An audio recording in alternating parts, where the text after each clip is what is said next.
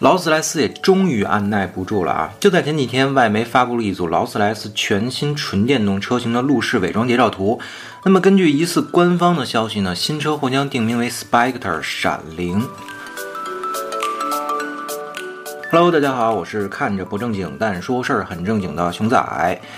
劳斯莱斯的电动车呢，已经开始进入路试阶段了。说实话，这件事儿啊，其实是非常非常让我惊讶的。当然，惊讶的并不是劳斯本身会出电动车这件事儿啊，因为在电动化的大趋势下呢，没有任何一家品牌敢拍着胸脯说拒绝啊，即便是劳斯莱斯也不可能。那么让我惊讶的其实是劳斯莱斯这次对于电动化的反应速度啊。说实话，像劳斯莱斯和宾利这种奢华品牌啊，它是不太可能被市场所左右的啊。所有的产品布局呢，基本都会围绕这个品牌的调性慢慢展开啊。像 SUV 这种已经大热了几十年的产品啊，劳斯和宾利呢也是最近这一年才开始涉足的。但是非常抱歉的是呢，关于闪灵这款车，除了一组路试谍照外呢，什么信息都没有。即便是我们看到的这组照片啊，其实也是套的魅影跑车的壳子来做路试的。所以关于大家想知道的什么多大的续航啊、多大的动力啊等等这些一切相关的信息啊，全都没有。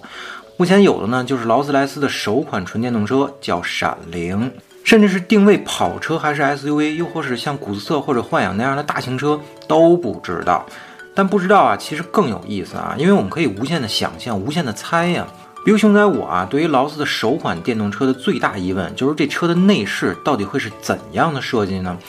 因为众所周知啊，劳斯莱斯是这个世界上最有文化、最有历史、最恪守古典精神，当然也是最昂贵的品牌之一啊。那么劳斯莱斯的设计师到底会怎样去理解今天的智能电动汽车呢？我们都知道啊，即便是今天的最新款的劳斯莱斯，无论是幻影、魅影、古色还是库里南，在很多内饰细节上都还恪守着纯手工打造的匠人传统啊，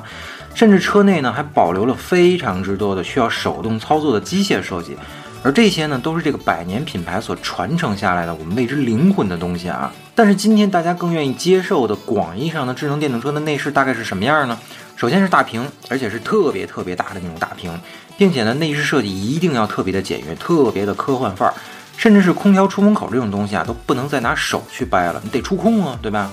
但是这些东西和传统的劳斯的设计理念是完全背道而驰的，所以这就是很有意思的一个我所好奇的点啊。你即便今天很多人都在说啊，离开了克鲁军的劳斯莱斯已经没有了灵魂，但说实话啊，宾利没有离开克鲁军，但雅致之后，宾利的灵魂还在吗？